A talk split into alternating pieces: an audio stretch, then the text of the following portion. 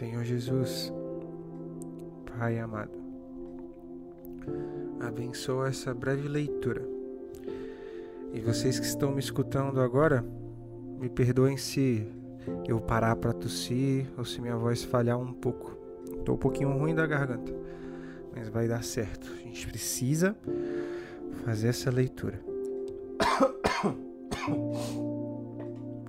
Então que o Espírito Santo que está no meu coração agora também possa estar no coração de vocês que me escutam e possa trazer entendimento e sentido para isso que vai ser lido agora. Essa palavra eu gosto muito que a gente vai ler. É um dos livros que eu mais gosto na Bíblia, porque ele é 100% prático. Então, assim que você terminar de ouvir essa essa palavra, esse estudo que eu vou fazer, tente colocá-la em prática e que o Espírito Santo vai te ajudar a fazer isso. Em nome de Jesus. Amém. Livro de Provérbios, capítulo de número 4, versículo de número 23. Dependendo da tradução da sua Bíblia, você pode usar uma Almeida, talvez você use um NVI. Eu estou usando uma Bíblia que eu acho a tradução mais sensacional, que é a King James. Essa tradução ela traduz dos originais hebraicos, então ela tem alguns sentidos que outras não trazem. Mas eu vou acompanhar com vocês, vocês depois veem as outras traduções na internet. Aqui na minha, no capítulo 4, versículo 23 de Provérbios, a palavra de Deus diz o seguinte: acima de tudo o que se deve preservar. Eu vou ler de novo, porque é importante você entender isso. Acima de tudo o que se deve preservar. Aqui, quem está escrevendo esse provérbio é Davi. Davi é pai de Salomão. E aqui ele está instruindo o seu filho a ser um homem sábio.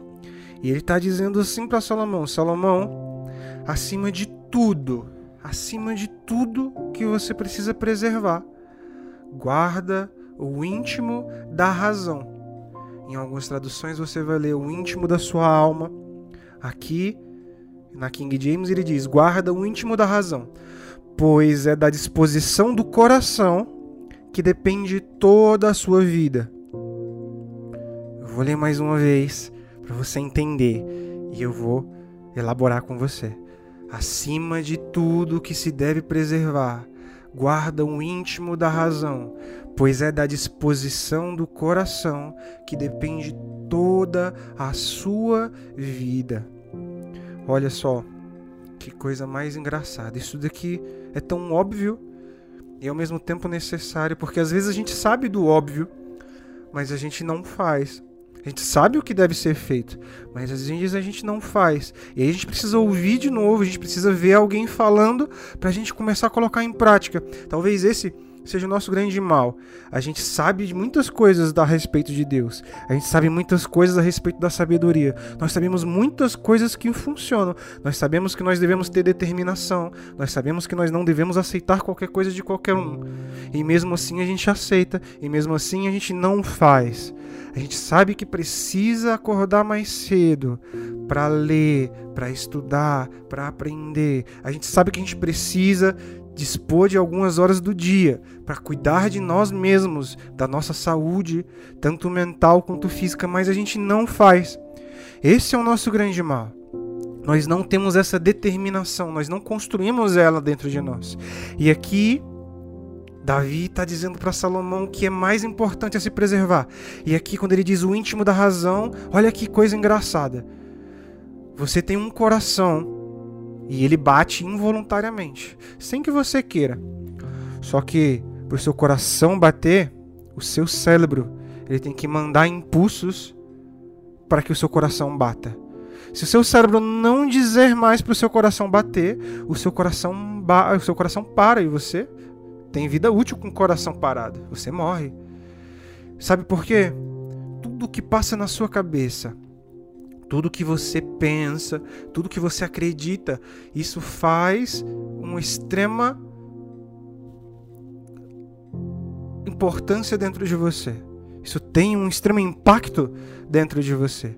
Se você pensa que você é ruim, você vai se sentir ruim. Se você pensa que tudo que tem em você é mal, você vai se sentir mal. E aí você começa a aceitar tudo de todos, você deixa qualquer um entrar na sua vida.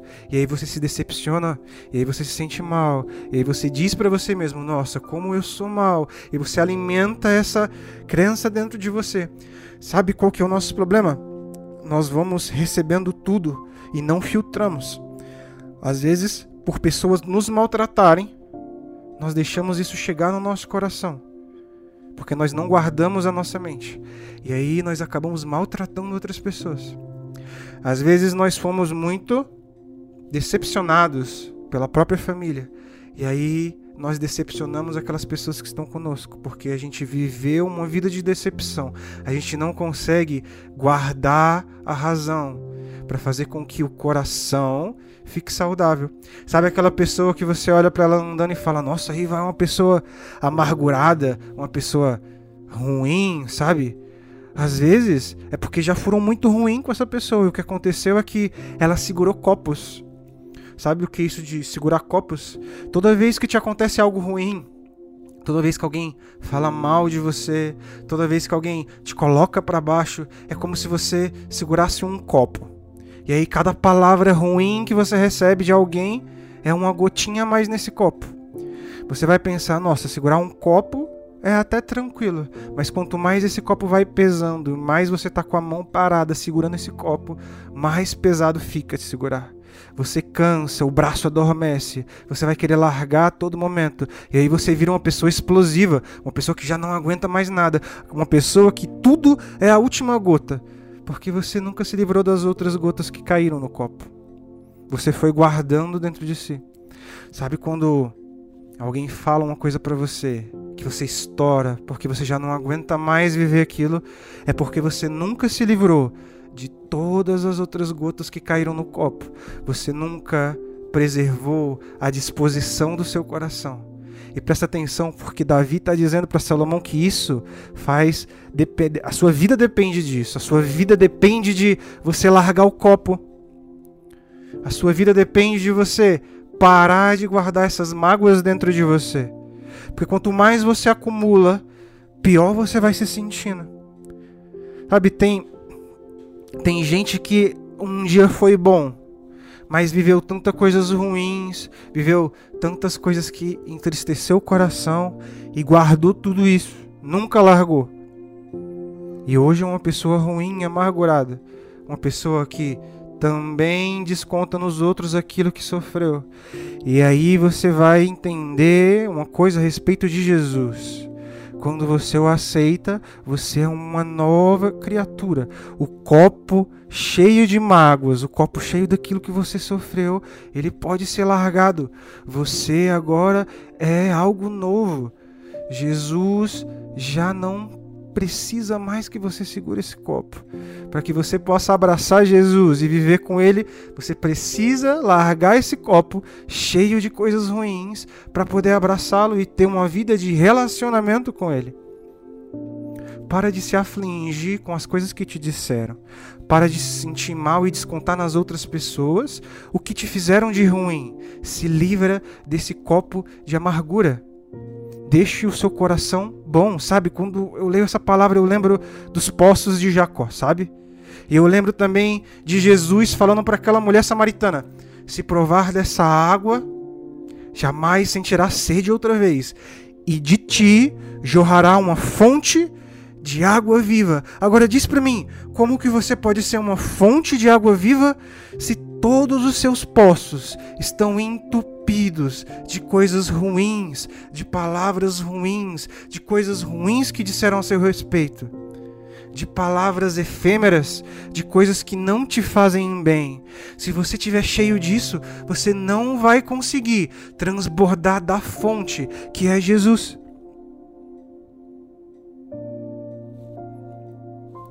Sabe, às vezes a gente precisa entender isso e colocar em prática.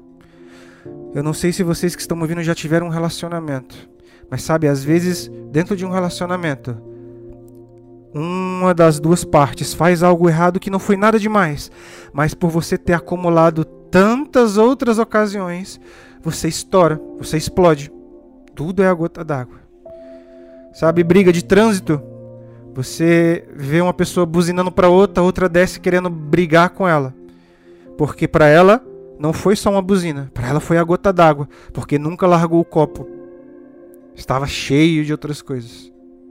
Vive uma vida de explosão, uma vida de inconsequências.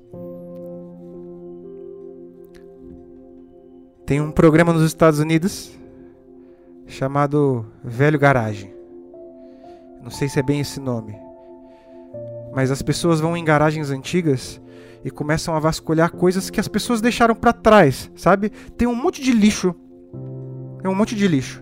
Só que às vezes, no meio de um monte de lixo, eles acham algo valioso, um colar de pérolas, uma aliança de ouro, um anel de diamantes.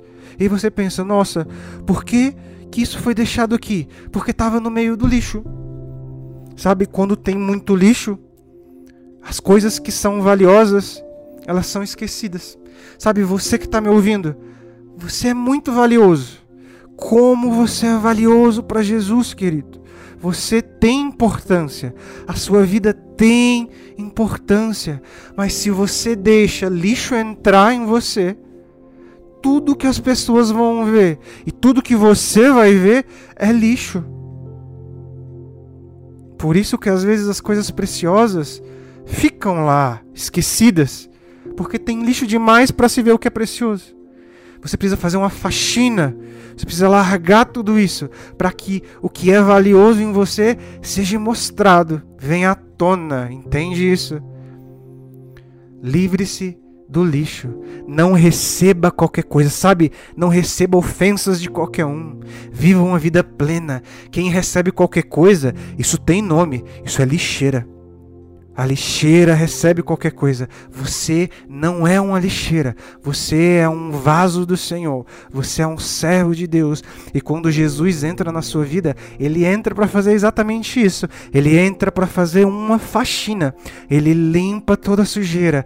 E aí cabe a você abrir mão e soltar esse copo pesadíssimo que você tem carregado. Chega, para de gastar suas energias guardando mágoas, sabe? Aceite aquele que limpa todas as coisas e te conserva como algo precioso, sabe? Algo bom. Permita que o Senhor entre no seu coração e te limpe de tudo isso, porque sabe, a sua vida depende da disposição desse coração. Às vezes a gente luta contra a depressão, porque tudo que a gente se fala são coisas ruins. A gente luta contra a vontade de não fazer nada de bom na vida, porque tudo que a gente se fala é uma comunicação fraca, pobre, que só nos coloca para baixo. E tem um Deus e um advogado chamado Espírito Santo que entra no seu corpo, que entra no seu coração e fala constantemente para você: Ei, você é bom, você não precisa segurar mais esses copos, você é lindo, linda do Senhor, você não precisa mais ficar guardando mágoas de ninguém, você não precisa mais mais ficar guardando esses rancores, não precisa mais ficar tomando todas as ofensas, porque você a partir de hoje sabe quem você é. Você sabe a partir de hoje no Deus que você acredita e sabe quando você tem plena convicção de quem você acredita, de quem você serve, nada te abala. Eu vejo pessoas conversando comigo falando: "Nossa, Marcelo, é, o ministério é tão difícil, olha só". Difícil foi o ministério de Jesus, onde todo mundo era contra ele. Todo mundo queria matá-lo. Você vive uma vida de bênçãos, porque você tem a oportunidade de falar de Deus sem ser crucificado por isso. Você tem a oportunidade de falar de Jesus sem ser crucificado por isso. E tem mais, tem uma pessoa que já foi crucificada por você, que pagou todos os seus pecados para que você pudesse viver o seu ministério hoje. Então, não tem nada de difícil o mais difícil, o impossível, Jesus já fez naquela cruz por nós. Largue os copos e viva uma vida plena. Senhor Jesus, Pai amado, como é bom, Deus, ouvir a tua palavra e ter o entendimento que vem da tua sabedoria eterna, Senhor. Nada que foi escrito nos teus livros é por acaso, Pai. A Sua palavra é real, atual e incrível e prática, Senhor. Nos ensina a largar esses copos de amarguras. Eu reconheço, Senhor, que não é fácil, mas nada é impossível para quem te recebe dentro do coração, dentro de casa. Que o Senhor possa abençoar a vida de cada uma das pessoas que estão me escutando em nome de Jesus, que elas possam sentir o seu Espírito Santo falando alto em seus corações, seus corações, no plural, porque são muitos. O Senhor é suficiente, Pai. Que o nosso copo seja cheio da tua presença e não de coisas ruins. Que a disposição do nosso coração esteja voltada a ti e não nas amarguras que a vida nos apresenta e aí nós teremos vida e vida eterna, porque o Senhor é a voz da sabedoria, o Senhor é a voz do amor que fala aos nossos corações. Nos ensina a andar no caminho da justiça e afasta todo o mal diante de nós, Senhor, em nome de Jesus. Amém.